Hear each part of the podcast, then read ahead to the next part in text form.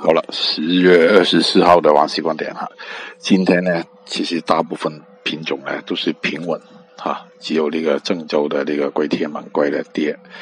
从目前这个情况看来，继续反弹多一些，超高一级啊，这个是大概率了。包括那个有色板块也好，黑色类也好啊，就中后段就留意哈，前面超高一级哈，问题不大的，嗯，这一块。